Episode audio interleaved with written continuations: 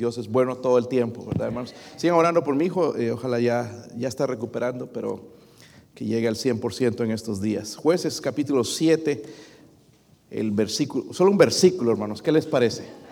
Porque es el último día del año, no estamos sin energías, ¿verdad? Sin ya las baterías. Ojalá que este mensaje le, le recargue un poquito las baterías. Jueces 7, el versículo 7, ¿qué les parece? Mire, dice ahí entonces Jehová dijo a Gedeón, con esos 300 hombres que lamieron el agua os salvaré y entregaré a los madianitas en tus manos y váyase toda la demás gente, cada uno a su...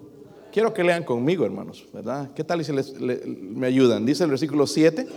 Entonces Jehová dijo a Gedeón, con estos 300 hombres que lamieron el agua, os salvaré y entregaré a los madianitas en tus manos y váyase toda la demás gente. Ahora, así leyendo nada más a simple vista, hermanos, pensaríamos, wow, eran 135 mil madianitas con un ejército de 300. No hay oportunidad. Pero con Dios sí, ¿verdad? Y vamos a hablar, hermanos, entonces, con, porque dice el Señor, con estos 300 hombres. Padre, Oro, Señor, Señor, por, el poder del Espíritu Santo, Dios mío, en esta mañana. Yo no sé, Señor, en la congregación, los corazones, Señor, yo no conozco. Podría hasta juzgar mal, Señor. Pero usted sabe si hay débiles, Señor, espiritualmente. Algunos están pasando por pruebas, algunos desanimados, desalentados. Llegando, Señor, al último día que usted nos ha permitido en este año. Podría recargar nuestras fuerzas, Señor, en esta mañana podamos empezar, Señor, primeramente devolviéndonos el gozo de la salvación. Ahí podría ayudarnos, Señor, con la unción de su Espíritu. Ruego, Señor, por su presencia en este lugar. Ruego, Señor, por su poder. Ayúdame en, en mi debilidad, Señor, y fortalezca mi cuerpo, Señor, mi espíritu sobre todo. Y ayúdame a decir, Señor, lo que debo decir en esta mañana. Le pido su bendición, su poder su presencia. Padre, si hay alguien sin Cristo en esta mañana, alguien que no tiene seguridad de la salvación, le ruego, Señor, que hoy pueda poner su fe y su confianza en el único Salvador, en Jesucristo. Ruego su ayuda en el nombre de Jesús. Amén. Pueden sentarse, hermanos. Pues no voy a cansar, hermanos, de recordarles que la vida cristiana es una lucha constante, día a día. Desde que me levanto, la lucha comienza. No es, una lucha, no, es una lucha tanto carnal, aunque nosotros pensamos que sí, pero es una lucha espiritual. En Romanos 8:37 la Biblia nos dice, antes todas estas cosas somos más que vencedores. Eso como que se nos quedaría en el olvido, como que no es posible, pero Dios está hablando a través de, de su siervo Pablo, diciéndonos una verdad, hermano, porque es una verdad. Siguen creyendo que la Biblia es verdad. Dice que somos más una cosa es ser vencedor, pero dice que somos más que vencedores. Pero aquí nos da la clave por medio de aquel que nos amó. ¿Quién es Él? Cristo dijo, sin mí nada podéis hacer. ¿Dónde están los vencedores? ¿Dónde están esos vencedores? Si seguimos creyendo la Biblia, hermanos, deberían estar aquí. ¿Sí o no? Somos más, dice que la, historia, hermanos, que leemos en, Jueces capítulo 7, la historia de Gedeón, nos enseña mucho acerca de vivir la vida cristiana victoriosa, envolviéndonos en la batalla. Algunos de nosotros nos envolvimos en todo tipo de batallas en este año, pero no la batalla espiritual. Y nos sentimos derrotados.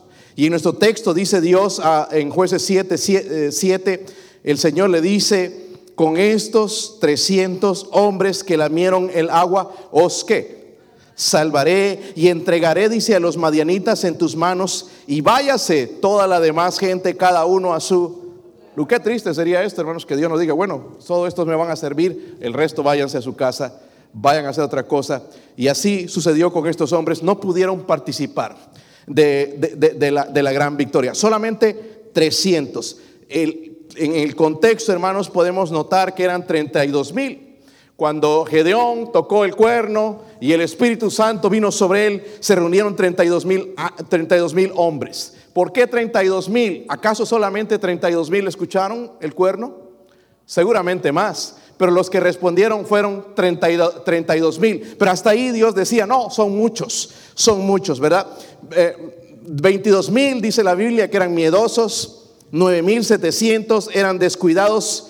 Y al final Dios dijo, con estos 300 hombres que lamieron el agua os salvaré. Hermanos, ¿será que Dios hace de, desprecio a otras personas? Porque dice, los demás, eh, solamente estos 300, los demás váyanse a su casa. ¿Será que los está despreciando?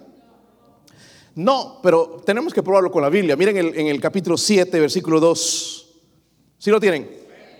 Jehová dijo a Gedeón, el pueblo que está contigo es que mucho para que yo entregue a los madianitas en su mano, no sea que se alabe que Israel contra mí diciendo, mi mano me ha... So Dios ya conocía a su pueblo. Si yo dejo todo este grupo van a decir, bueno, qué buenos soldados somos nosotros. So el problema con esta gente, ¿por qué fueron descalificados, hermanos? Era porque tenían la mirada puesta en sus propios intereses y no en Dios. No, no iban, si ganaban la batalla, iba, Dios les iba a dar victoria, ¿verdad? Pero ellos iban a decir, no, es que nosotros, por buenos soldados, si no hubiese sido por nosotros, no hubiéramos ganado la batalla. Y la verdad, hermanos, es que el que se debe llevar la gloria es Dios. Dice, con estos 300, dice, yo os salvaré. Dios tuvo que hacer el milagro de esa manera. luego dice, váyase toda la demás gente, cada uno a su lugar donde pertenecen, váyanse allá, lo que ustedes quieren hacer, pero no van a participar de la victoria. Solamente voy a usar estos 300. Nosotros no tenemos 300 personas en la iglesia, pero tenemos un grupo de personas que trabajan, ¿verdad? Todos podemos participar de las victorias, hermanos, que el Señor nos da, las almas que son salvas, las iglesias que levantamos, todos podemos ser parte de estos. Pero a veces no todos respondemos al llamado, ¿verdad? En Primera de Corintios 3, 9 dice la Biblia, porque nosotros somos colaboradores de Dios y vosotros sois labranza de Dios, edificio de Dios. Pablo le va a recordar a la iglesia de Corinto el papel que cada uno de ellos debería tener. Dice que somos colaboradores de Dios. Cada uno de nosotros somos colaboradores. Dios quiere, hermanos, que participemos en la obra más maravillosa. Ganar almas. Que gente vaya al cielo. Que gente sea edificada. Que hogares crezcan espiritualmente que almas sean salvadas, que el Evangelio se predique, que misioneros sean tomados. Dios quiere que participemos en eso, ¿verdad? Y Dios hace ese llamado. Pero ¿cuál es, el problema, verdad? pero ¿cómo pudo Gedeón, hermanos, vencer 135 mil solamente con 300 hombres? Eso era imposible. ¿Sí o no? Nosotros pensaríamos, para vencer a este ejército necesitamos 140 mil para asegurarnos la la, victoria. Pero él dijo, no, con 300 hombres, con estos 300 hombres que lamieron el agua, os salvaré y entregaré a los madianitas, dice, en tus manos. En otras palabras, hermanos, la, la salvación vendría de quién? De Dios. No había duda alguna, la salvación venía de Dios. Dios tenía la, Dios iba a usarlos a ellos como herramientas, pero la victoria pertenecía a el que las almas sean salvas de nuestra iglesia, hermanos, no es asunto mío, es de Dios. Pero nosotros vamos a hacer las herramientas. Igual nuestros misioneros, ¿verdad? ¿Sí o no? Diferentes ministerios. Estoy encargando, estoy, estoy orando a quién poner en tal ministerio. Estamos, estoy, estoy trabajando, hermanos. Venga esta noche también porque tengo un mensaje importante para todos aquellos que se van a envolver en esta obra. No solamente es meterse, porque llegamos a mitad y ya lo dejamos. Tenemos que terminar lo que empezamos. A mí me gusta terminar lo que, lo, que comienzo. Y debemos para eso, hermanos, si, va a ser, si la batalla es del Señor, tenemos que hacerlo en la manera que el Señor quiere. Ahora, váyase, vamos a ver un poquito el trasfondo. Jueces 6. Jueces 6. Están ahí, hermanos. ¿Sí lo tienen? Le pueden poner energías. Somos pocos, pero los pocos podemos ser muchos no muchos que sean pocos. Así que póngale ganas, hermanos, si usted va a salir edificado, eh, Dios le va a hablar a su corazón. Si lo tienen. Capítulo 6, versículo 1 dice, los hijos de Israel hicieron qué? Lo malo ante los ojos de Jehová. ¿Cuántas cosas malas hicimos en este año? Ni tenemos, podemos contar. Ni quisieras que sepamos, ¿verdad? Y Jehová los entregó en manos de Madián por siete años y la mano de Madián prevaleció contra Israel. Y los hijos de Israel, por causa de los madianitas, se hicieron cuevas en los montes. y cavernas y lugares fortificados.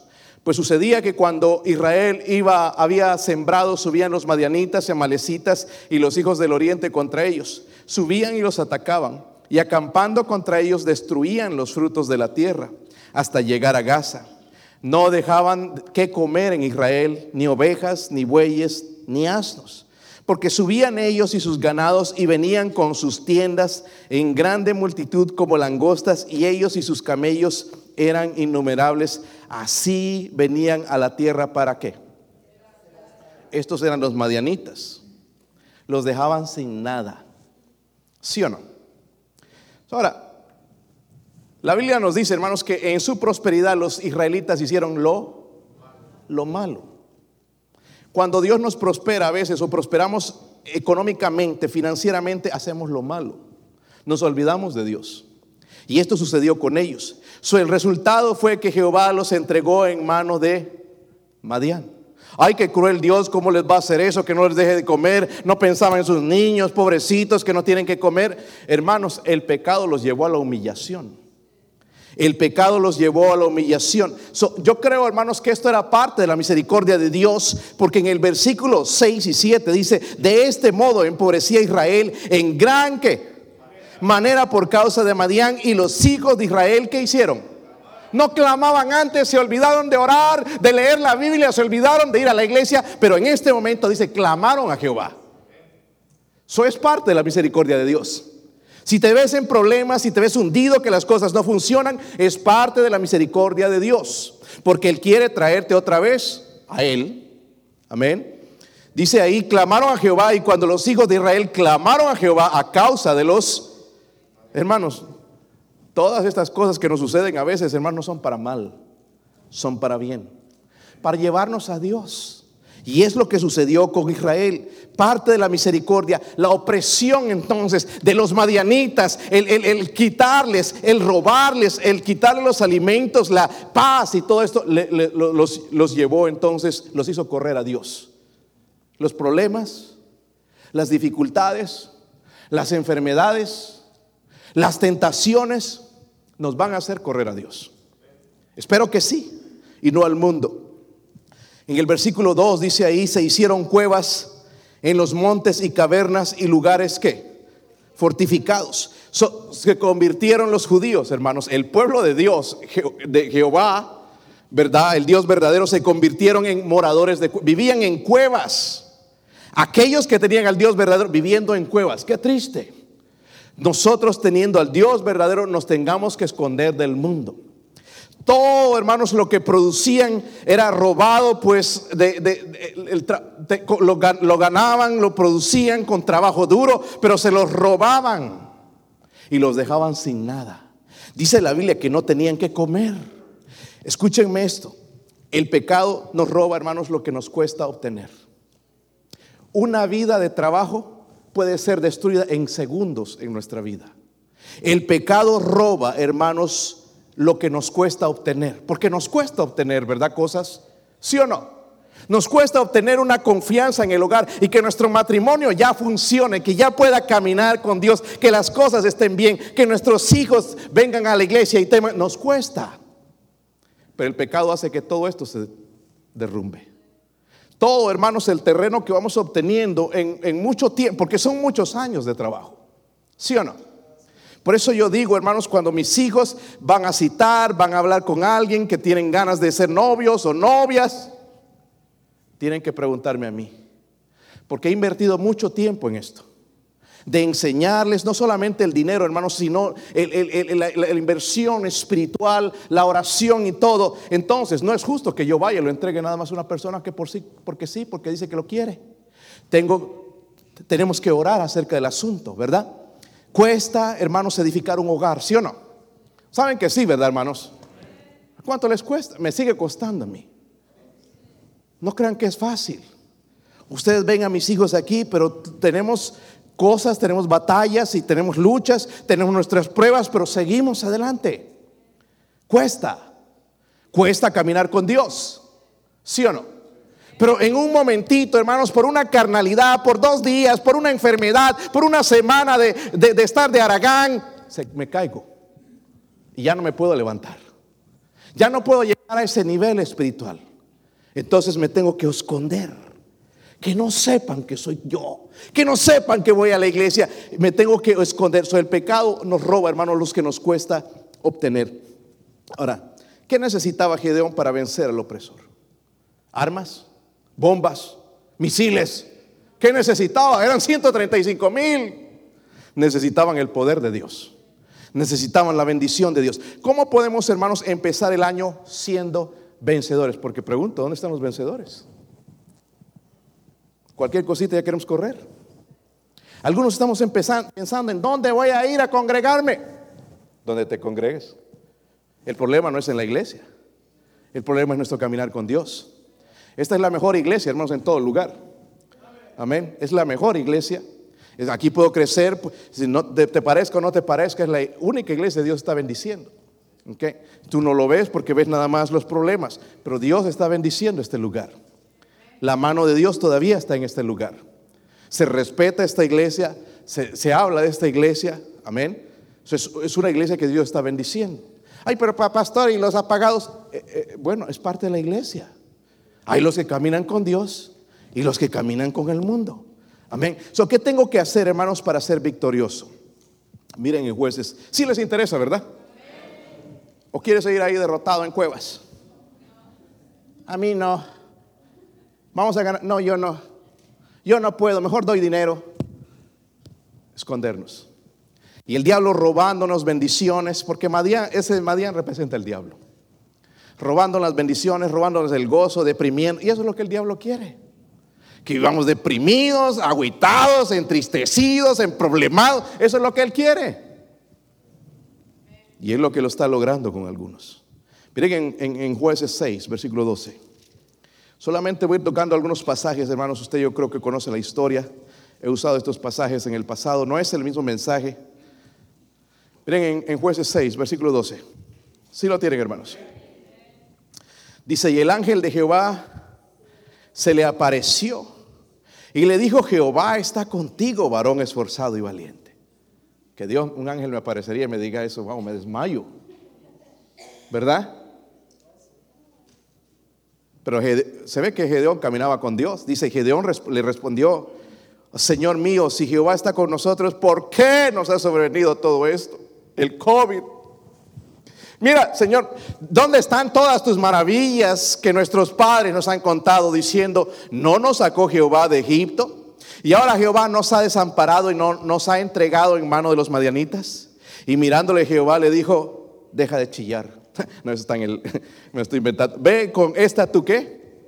Fuerza y salvarás a Israel de la mano de los madianitas. ¿No te envío yo? Entonces le respondió, ah, Señor mío, mira las excusas, ¿con qué salvaré yo a Israel? Y aquí que mi familia es pobre en Manasés y yo el menor en la casa de mí, en la casa de mí.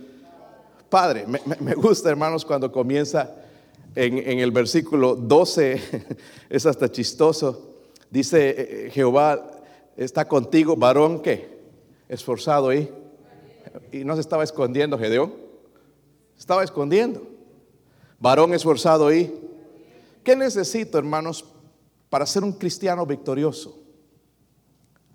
Para ver la mano de Dios en mi vida, para ver derrotar todos estos enemigos. Principalmente mi enemigo principal que tengo, hermanos, mi carne y Satanás, obviamente. ¿Qué tengo que hacer? Primeramente tengo que reconocer que soy un... Díganlo conmigo. Pastor, no me diga eso, no me insulte. Mi apellido es de tal lugar, es de príncipes, de reyes, no importa. Yo soy un don. Tengo que reconocer que soy un eh, Gedeón, hermanos, eh, estaba ahí en la era. Nos cuenta la Biblia, dice, ¿verdad? Que estaban invadiendo. Él estaba trillando el trigo ahí en ese lugar. Eh, escondido en un rincón, temiendo que los madianitas no vengan ahí escondido, trabajando en el trigo, ¿verdad? Y de repente dice que se le apareció este ángel de Jehová y le va a decir, Jehová está contigo, varón esforzado y valiente. Hermanos, la verdad es que eh, si nosotros nos pusiéramos a medir la valentía de Gedeón con lo que nosotros pensamos, él no era valiente en ese sentido, porque él no quería pelear. ¿Sí o no? ¿por qué yo, Señor, soy pobre? Búscate otro. Él no quería entrar en la batalla. Pero Dios ve otras, otras cosas en nosotros. Hermanos, Dios ve en usted lo que yo no puedo ver. ¿Sabían? Yo soy humano, pero Dios puede ver el corazón. So, cuando Gedeón, eh, cuando habla, hermanos, de, la fuerza que, le está hablando a Gedeón, Dios veía un Gedeón que tenía la fuerza de la humildad. Era humilde. ¿Sí o no? No dijo, pues yo soy tremendo, porque quizás él era un hombre buen, bueno, un buen luchador, por eso Dios lo escogió. Había alguna habilidad eh, física en él, pero la fuerza que él tenía, hermanos, y que Dios vio en él fue la fuerza de la humildad. Segundo, la fuerza del conocimiento. Porque él sabía, hermanos, que Dios había hecho grandes cosas en el pasado. Él sabía de Jehová Dios que es poderoso. Él sabía todo esto. Número tres, Dios vio que Gedeón tenía la fuerza de los que tienen hambre espiritual. Dios sabe el hambre que nosotros tenemos de las cosas de Dios. Si nos gustan más las cosas materiales, Él sabe exactamente, pero Él sabía que Gedeón, ahí en su cobardía, en su miedo sabía que él tenía una sed de Dios, de que él quería caminar con Dios, de que él quería ver grandes cosas de Dios. Y sabemos esto, hermanos, porque él quería ver las grandes maravillas de Dios. Otra vez, Señor, ¿dónde están las maravillas? Y deberíamos preguntarnos, ¿dónde están las maravillas que, Señor, hacías antes? Me salvaste, me rescataste, tenía gozo, iba a servir, iba a ganar almas, era fiel en la iglesia, era fiel en mis diezmos, era fiel en esto, en el otro. ¿Dónde están, Señor, esas maravillas? Y el Señor vio todo eso en Gedeón. So Gedeón respondió recordándole al ángel que su familia era la más pobre. ¿Verdad? Que él era el más pobre. En otras palabras, un montón de excusas. Señor, yo soy un don nadie. ¿Cómo voy a salvar yo a esto? De los madianitas, mira, ejército grande, peleadores, tremendos soldados. ¿Cómo lo voy a hacer, Señor? Yo soy un don nadie. Y Dios estaba pensando, Gedeón, eres lo suficiente pequeño para que yo te use grandemente. Por eso Dios no nos usa mucho a nosotros. Porque pensamos que tenemos, son muy importantes. Hermanos, ni yo ni nadie, ninguno de nosotros somos, somos eh, eh, tan necesarios en la obra de Dios, ¿verdad? O sea, en lo que pensamos nosotros. Dios puede usar cualquier persona. Amén. Pero en nosotros está, no, es que si supieran quién soy yo, no, ¿qué somos? Nada sin Él, ¿verdad? Ahí sin mí se va a caer la obra. Mira, algunos no hacen nada y sigue la obra.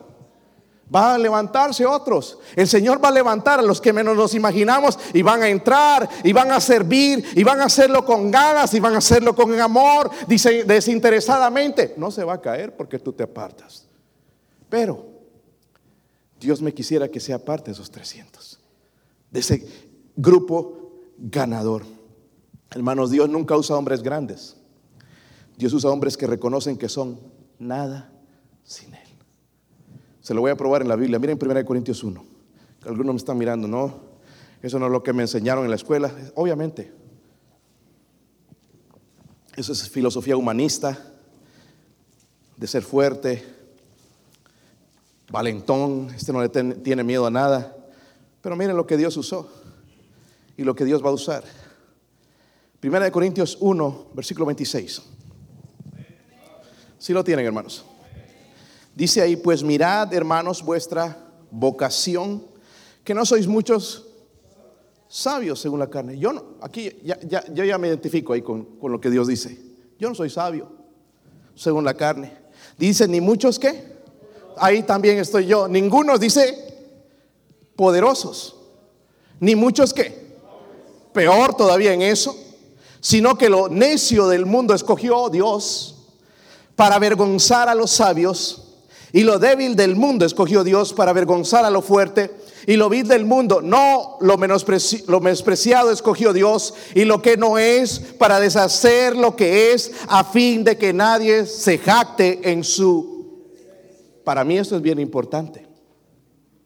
Soy en la obra de Dios cuando yo estoy pensando, ay, no saben que se están perdiendo sin mí. Nunca Dios te va a usar, hermano, hermana. Jamás. Tú no vas a ver la mano de Dios porque tú estás enfocado en ti mismo, no en Dios. Tú piensas que eres algo y Dios va a usar una persona que piensa o que reconoce que no es nadie.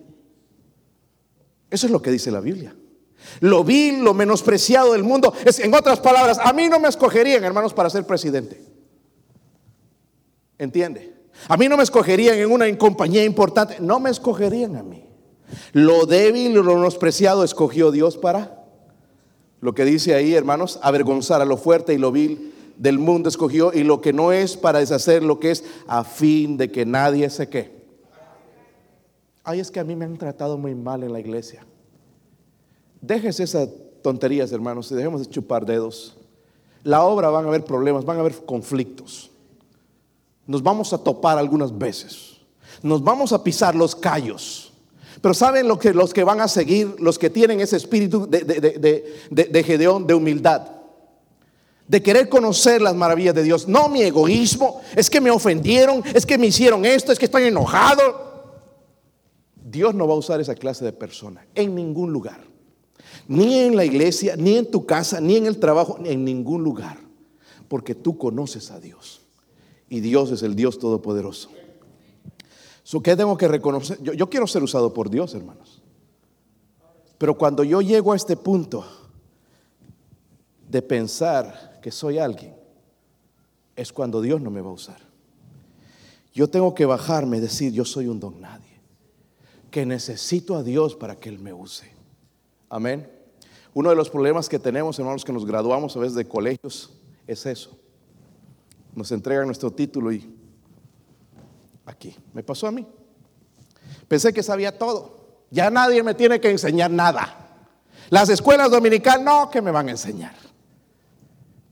Hasta que el Señor me puso en la obra y me humilló en la obra. Tú no sabes absolutamente nada. Y qué bueno que recibí reveses. Pero otros dirían, ay, es que no, yo no sirvo para nada. Lo que hay que hacer es humillarse y seguir adelante. Soy un don nadie, Señor, pero quiero ser alguien. Quiero que me uses. No que me uses para que quede mi nombre grabado en un libro, en una revista, o en, en las memorias de la iglesia, y qué gran hombre, y en la historia, y que hablen de mi nombre. No, no, sino para que tu nombre sea glorificado. Ese es el hombre que Dios va a usar, o la mujer que Dios va a usar. No aquel que dice, no, que tengo un título en esto, que estoy aquí, que estudié aquí, me leí este libro, que tengo no sé cuántas materias, que a Dios no le importa eso. Como les dije, les he mencionado, hermanos, antes cuando llegué a Nebraska, me pidieron certificado de graduación y todo esto de colegio y me, pidieron ordenarme como pastor también y me ordenaron en esa iglesia y pensé que cuando iba a ser contratado en la otra iglesia que trabajé con Pastor Walls, que fue mi pastor y lo sigo considerando como mi pastor, pensé que tenía que hacer lo mismo. Fui a su oficina, llevé mi título de, mi bachillerato, mi licenciatura en Biblia y mi certificado de ordenación y mis otros certificados aquí y aquí está. Y me fue a sentar, ni siquiera lo abrió, me lo fue a llevar, me lo entregó, porque lo más importante, hermano, no es ese papel. Él me quiere ver cuán humillado estoy delante de Dios para que Dios me use. Porque hay hombres, hermanos, con doctorados, dos o tres doctorados que no hacen nada absolutamente para Dios. Tienen el coco lleno de información, ideas y, títulos y aquí colgado toda la pared de títulos, pero no pueden hacer nada para el Señor. Y no estoy diciendo, cuidado, que uno malinterpretó esto, que no estudien, hay que estudiar la Biblia, ¿verdad? Hay que estudiar. Pero no confiar, hermanos, es que tengo este título y no saben quién soy y que cuánto me costó. Bien por eso. Pero lo que Dios va a usar es un don. Nadie. O doña. Nadie. Amén. ¿Se dan cuenta, hermanos? Qué diferente la filosofía del mundo. ¿Sí o no? Hoy yo tengo tantos años de experiencia. Me preguntan a mí otros pastores, porque me ven más o menos joven pero no saben qué edad tengo. Y, y como que dudando, ¿cuántos años tienes en el ministerio? Tengo más de 20, pero todavía no he aprendido nada. Sigo aprendiendo. Me doy cuenta cada vez que abro este libro, wow, cuántas cosas me falta. Conferencias por aquí, por allá. ¿Cuánto me falta? No sé nada, soy un don nadie poniéndome en las manos de Dios a ver que me use en esta semana. Amén. So necesitamos primeramente un Un, díganlo conmigo. Les molesta esa palabra, ¿verdad? Un, ¿cuántos son ese don nadie? Yo soy ese don nadie. Ahí no sé leer, no sé escribir, no importa, Dios te puede usar. Dios no está buscando un inteligente tonto. Dios está buscando una persona rendida a Dios. Esa es la fuerza que él vio, la humildad, la, fuerza del conocimiento en Gedeón, la fuerza del hambre espiritual. Quería ver grandes cosas que Dios hacía, eh, eh, que había hecho con su pueblo. Hay otra cosa más. Miren en jueces 6, versículo 34.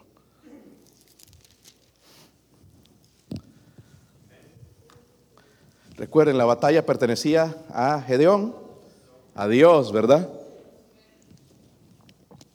Y es interesante, hermanos, porque vemos cuando Gedeón ganó, nunca se le subió la mostaza. ¿Verdad? No se creía, ay, miren qué tremendo. Y yo que no quería salir. Ahora, véngase quien se venga. No, no, no fue ese. Versículo 34.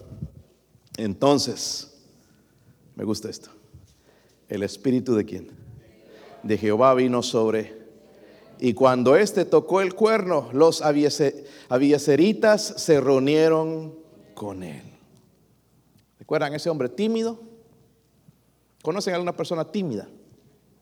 Yo conozco varios. No se atreven a decir nada. Hay otros que sí, oh no, a la primera persona que encuentran, allá se hacen amistad, pero otros son tímidos. Este era Gedeón. Pero dice que el Espíritu de Jehová vino sobre. Eso es lo que quiero que Dios haga sobre mí. Número dos, primeramente necesito un don nadie. Pero también necesito una porción del... ¿De qué? El poder de Dios. ¿Quién ganó la batalla? Ahora vamos a ver esa batalla. Miren el versículo 19. Viendo el contexto un poquito, versículo 19.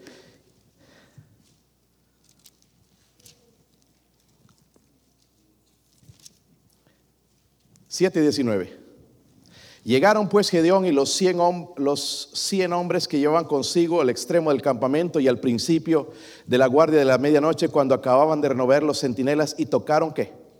Miren, estas eran las armas. Primeramente trompetas y quebraron los cántaros que llevaban en sus manos. Esas eran las armas. No le dieron machete, cuchillo, ametralladora ni una 45 semiautomática, una 9 milímetros, no, no, no, trompetas y cántaros. Y, dice en el versículo 20, y los tres escuadrones tocaron las trompetas y quebrando los cántaros, tomaron en, la mano izquierda las teas y a la derecha las trompetas con que tocaban y gritaron por la espada de Jehová y de Gideón. Y se estuvieron firmes cada uno en su puesto en derredor del campamento. Entonces todo el ejército echó a correr dando gritos y huyendo. Este era el ejército de los madianitas. Y los trescientos tocaban las trompetas y Jehová puso la espada de cada uno contra su compañero con todo el campamento y el ejército huyó hasta Betzita en dirección de Cerera hasta la frontera de Abel Meola en Tabad. Miren lo que hizo Dios. Fueron con sus trompetas, su cántaro con teas adentro ardiendo. Y eso era todo. Tocaron la trompeta, rompieron los cántaros. Eso habla del quebrantamiento también en nosotros, ¿verdad? Y en realidad lo que brillaba era las teas adentro, lo que brilla dentro de nosotros y nos da el poder es Dios. Pero tocaron la trompeta. La trompeta es el instrumento de Dios. Y cuando se toca la trompeta, hermanos, está anunciando una batalla, ¿verdad? o está anunciando un peligro. Y sucedió esto y ganaron la batalla, hermanos, pero la ganó quién? En lo que veo aquí, hermanos, todos participaron, estos 300 hombres, pero Gedeón tuvo que vaciarse de sí mismo y dejó que Dios lo usara. Aquel hombre tímido, aquel hombre que se negaba, lleno de excusas, lleno de, de, soy el más pobre de todos, Señor, yo no sirvo, ese don nadie. Dios lo usó. ¿Cuándo? Cuando se vació de sí mismo. Ahora, si me vacío de mí mismo, esto va a suceder. Miren en Efesios 5. Efesios 5. Que algunos estamos huyendo de nosotros mismos, de nuestro propio ego. ¿Están ahí, hermanos? Versículo 18. Dice, no os embriaguéis ni cerveza ni tequila, hermanos. ¿Ok? Nada de eso. Dice, no os embriaguéis con vino, en lo cual hay que. Hay división en eso, disolución. Antes bien, ¿ser qué? ¿Ser qué? Ahora, pero si yo estoy lleno de orgullo, lleno de mí mismo, ¿me podrá llenar el Espíritu Santo? Porque así estamos algunos. A mí es que me ofendieron. Pobrecito. Más hicieron por Cristo y Jesús dio la otra mejilla y nos enseña a nosotros, hermano, en tu pregunta, ¿qué es la humildad? La humildad es Jesús, porque dice que se humilló a sí mismo hasta la muerte. En otras palabras, la humildad es humillación delante de Dios, obediencia delante de Dios. Y él mencionaba a Dios, el Padre, ¿verdad? No se haga mi voluntad sino la tuya, someterse a la voluntad de otro. Es lo que hizo Gedeón. Es lo que necesitamos hacer nosotros. Pero nosotros estamos en, es que no tuve tiempo, pastor, es que tengo que hacer esto, es que tengo que hacer el otro. Y estoy lleno de mí mismo. Y el Espíritu Santo quiere llenarme, pero no me va a llenar hasta que yo me vacíe de sí mismo. ¿Recuerdan a Eliseo? ¿Quién fue Eliseo? Sucesor de... ¿Qué era Eliseo? ¿Un qué? Un apóstol, ¿verdad? Eliseo era el sucesor de Elías, pero un profeta poderoso. Elías era poderoso. Pero Elías vio, hermanos, eh, perdón, Eliseo vio a Elías y vio a este hombre, wow, camina con Dios, mire lo que hace, mire cómo Dios lo usa, ¿verdad? Y vemos, hermanos, que él quería seguir a, Elías y dejó, quemó su arado todo y, siguió al Señor, perdón, siguió a Elías, ¿verdad? Eh, aunque él servía al Señor. Y él sabía, hermanos, que necesitaba algo. Porque veía a Elías que hacía todos estos milagros, pero no era Elías, era Dios. La mano de Dios en Elías. Cuando le preguntó Elías, ¿qué quieres que haga por ti? ¿Saben? Nosotros diríamos, Elías, ¿a quién le vas a dejar la troca? ¿A quién le vas a dejar la casa?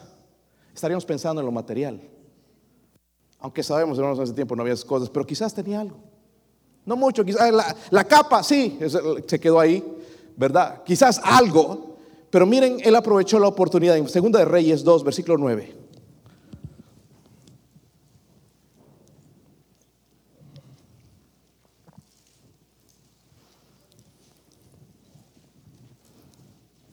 Miren la parte donde dice, él primeramente le dice qué es lo que quieres que haga por ti, dice, pide lo que a mí me gustaría que me pregunten eso. A veces pensando conocer a un hombre rico, pídeme lo que quieras. Wow, estaría los ojos bien abiertos a ver qué agarro. Pero en este caso, hermanos, estaba hablando con un hombre que caminaba con Dios, tenía el poder del Espíritu Santo. Y Elías le dice, pide lo que quieras que haga por antes que yo sea quitado de... Están aquí, hermanos. Y dijo Eliseo, y eso es lo que ruego a Dios. Te ruego por una doble porción de tu espíritu. Está hablando del poder de Dios. No Elías, porque en Elías no había nada. El poder de Dios. Quiero una doble porción del espíritu que está sobre ti, ese espíritu con el que haces grandes cosas, donde puedes ver la mano. Ese espíritu es lo que yo quiero. No estoy interesado en lo material, aunque necesito algunas cosas, pero necesito el poder del espíritu sobre mí. ¿Y vino o no vino? Dios le dio. Hermanos, la mayoría de los que no terminan la carrera es que no se envuelven en la batalla porque la pelean carnalmente. Cualquier cosita y decepción en la iglesia, abandonan.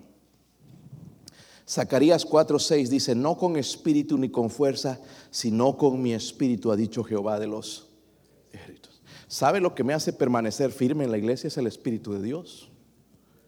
No es las recompensas y esas cosas. Y, gloria a Dios las cosas que me dan y la bendición y me dan mucho más de lo que merezco. Pero el ver la mano de Dios, el poder de Dios sostenerme cuando no la gente no responde, cuando no hay gente que quiera hacer la obra, cuando no hay dinero para hacer la obra, el Espíritu de Dios está ahí.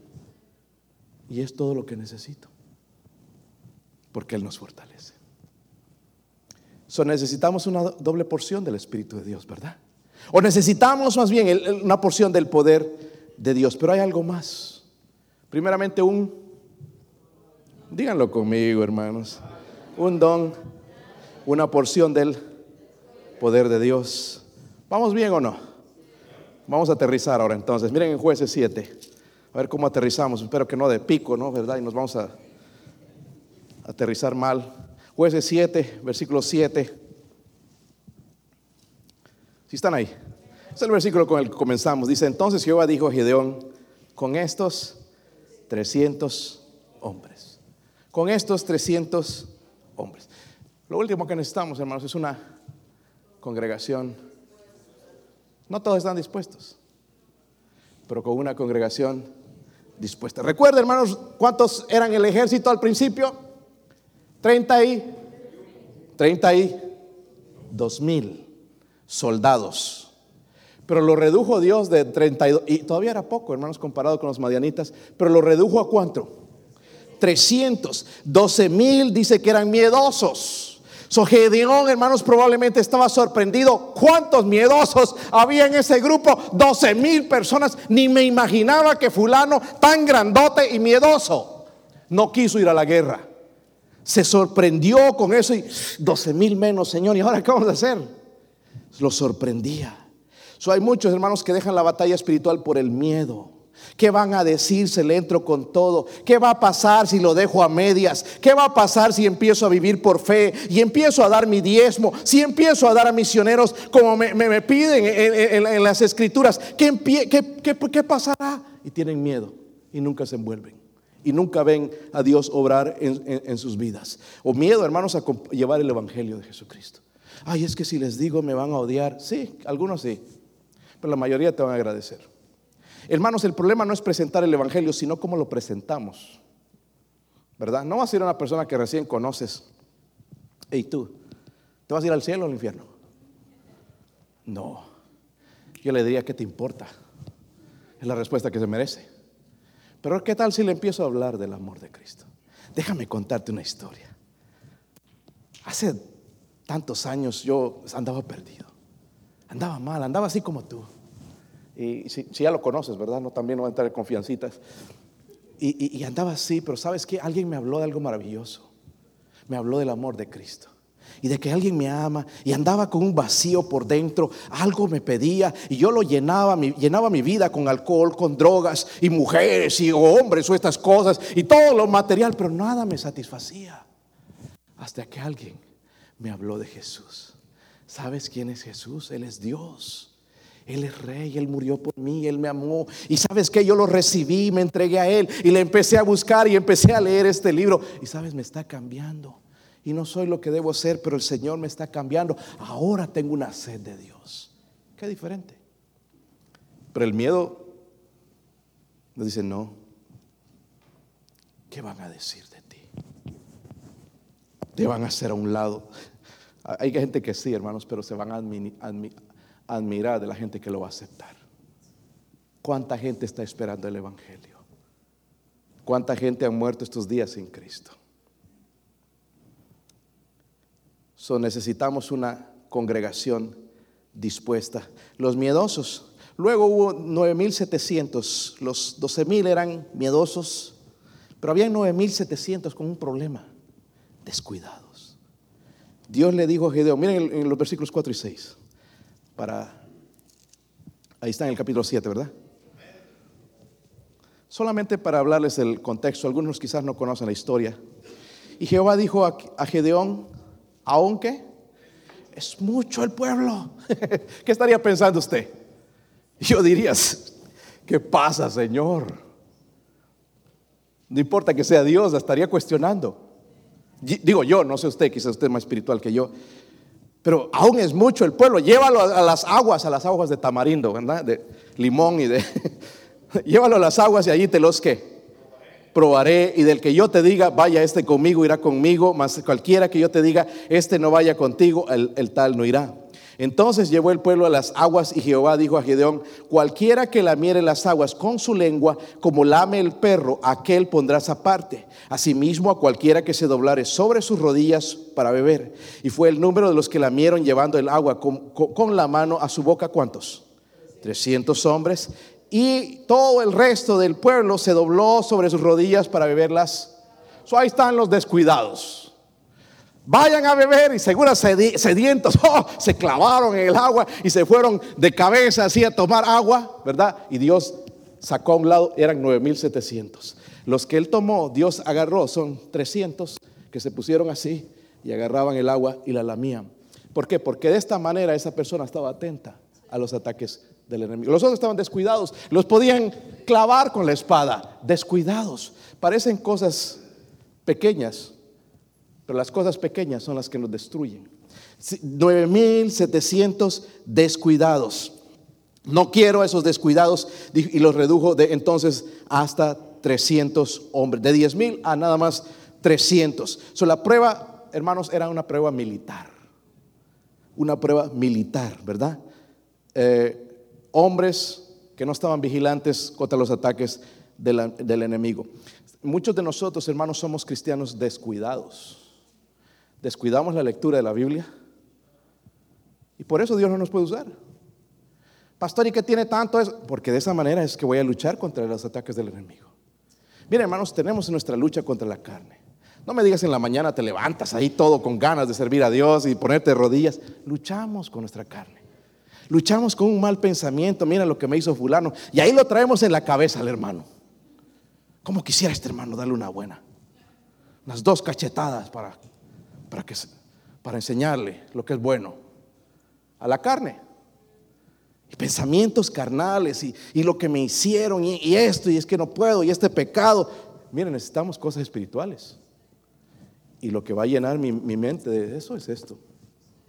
Y si yo la descuido de leer un día, me afecta. ¿Cuánto les afecta dejar de comer un día? Miren la carita que pusieron. Tanto tamal en la Navidad.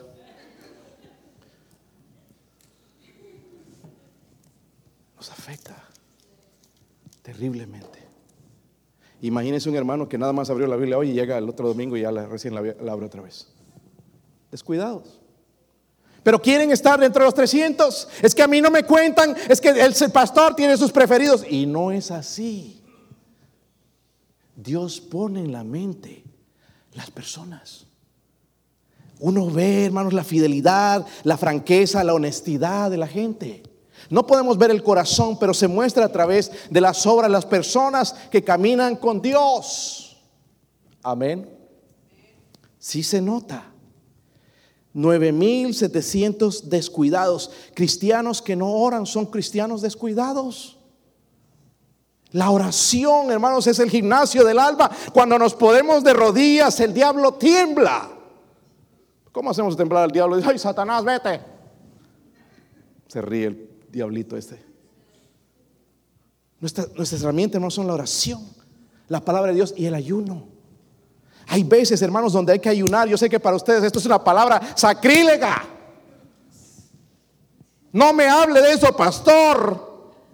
Pero hay veces donde tengo que dejar los alimentos por un día o dos días o tres días, una semana, dos semanas. Hermanos, si mis hijos empiezan a revelar, voy a ponerme de rodillas, hermanos. No solamente voy a orar, voy a ayunar para que Dios los traiga otra vez.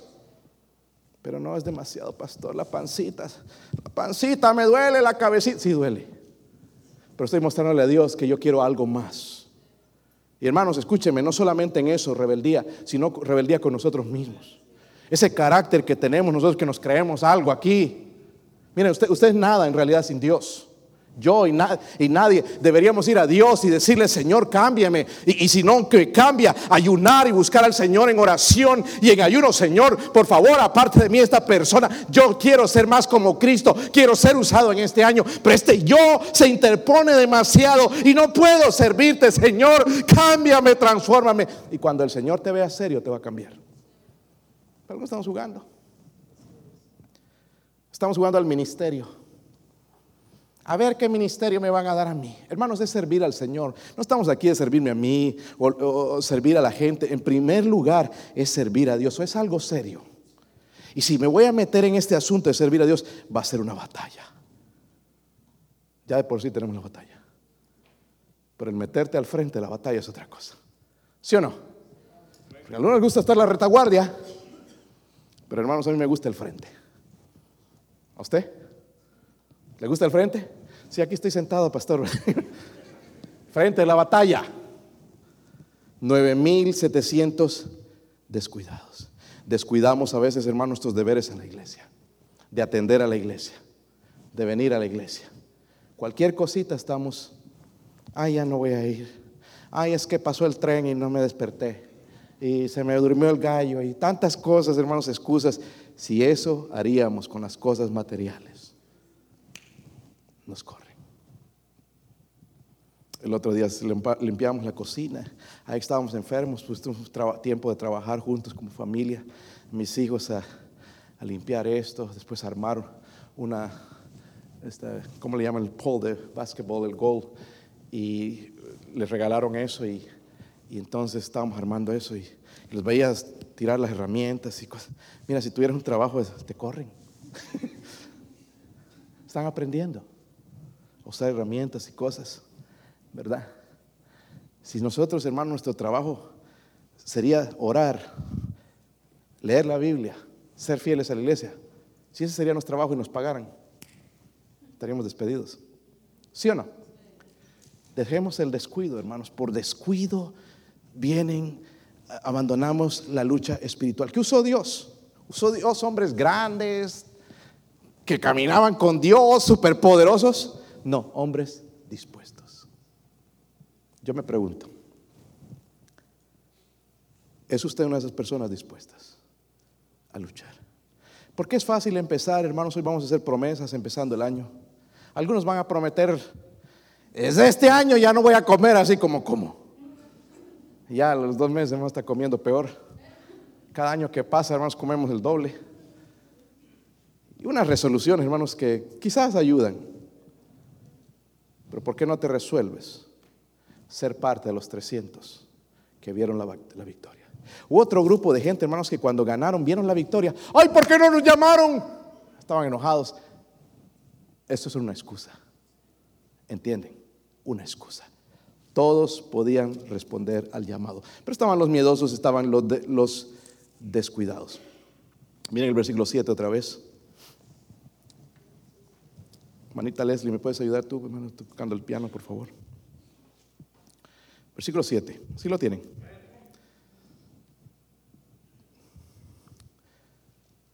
Me gusta lo que dice ahí. Y en realidad hubo a usar otro texto, pero esto es lo que estuvo repercutiendo en mi corazón y en mi mente. Cuando Dios le dice a Gedeón, ¿con estos qué? Con estos 300. Con estos que vienen los, los sábados, que a veces, créeme, ser pastor no es fácil. Se ven multitudes en los partidos de básquetbol, de fútbol. Cuando juegan básquetbol, mis hijos se llenan ahí. Pero las iglesias están vacías. Y estoy hablando de una iglesia, de, no somos iglesia grande, mediana. Pero hay iglesias de mil personas, dos mil, que los sábados las puertas están cerradas, no hay ninguna actividad, nada más tratar de traer a la gente de una manera. Pero esta iglesia sigue creyendo en ir y tocar puertas. Digo, yo sigo creyendo, yo no he cambiado la, manera de pensar. es la manera en que la Biblia habla. Si hay un método mejor, dígame. Pero no me hables de los métodos de los bautistas, del sur o, los liberales, porque esos métodos no funcionan. Traen un montón de gente y conciertos y gente tienen, llena la iglesia de gente impía. Lo que transforma y cambia el corazón es la palabra de Dios, el Espíritu Santo. Yo sigo creyendo en eso.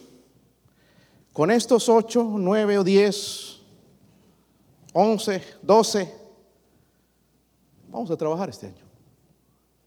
Ya no vamos a mirar la cantidad, porque la fuerza viene de Dios. ¿Sí o no? con estos 300 que lamieron el agua, O sea, estos que no fueron descuidados, que no dejaron la oración, que no dejaron de leer, de ganar almas, de vivir para Dios, de vivir en fuego, de vivir en, paz con, el prójimo, de amar al prójimo, entregaré a los madianitas en tus... Pero esta palabra es triste también. Y váyase toda la demás gente, cada uno a su... ¿Dónde perteneces? ¿Tu trabajo? ¿Tu casa? Váyase ya. Que no hay nada malo en eso. Pero no pudieron ver la victoria de Dios. So yo le pregunto, hermano, hermana estaría dispuesto en este año que viene. 2022, ¿verdad? Ser parte de las victorias, de las almas que se convierten, de la gente que es edificada, de la gente que decide servir a Cristo, de los misioneros que tomamos, ser parte de, de, eso, de, enseñar, de, predicar, de, ir. Y gloria a Dios, hermanos, tenemos una nueva ruta, Oak Ridge también, ojalá crezca y, veamos la visión de alguien más, de, ir a otro lado también y traer más gente. ¿Quiere ser parte de eso? Oh, aquí está la trompeta sonando, ¿verdad? ¿Cuántos van a responder? Esta tarde, hermanos, les voy a dar, porque hay unos requisitos para eso. Ahorita aquí te levantaríamos la mano muchos y nos quedamos en el camino. Pero esta noche el Señor nos va a dar los requisitos entonces para ser parte de esos 300. vamos a orar, hermanos, vamos a orar. Vamos a orar. Puestos de pie, hermanos, puestos, puestos de pie, vamos a pedirle al Señor su bendición. Si Dios le habló, véngase aquí al frente. Véngase aquí al frente, vamos a orar juntos.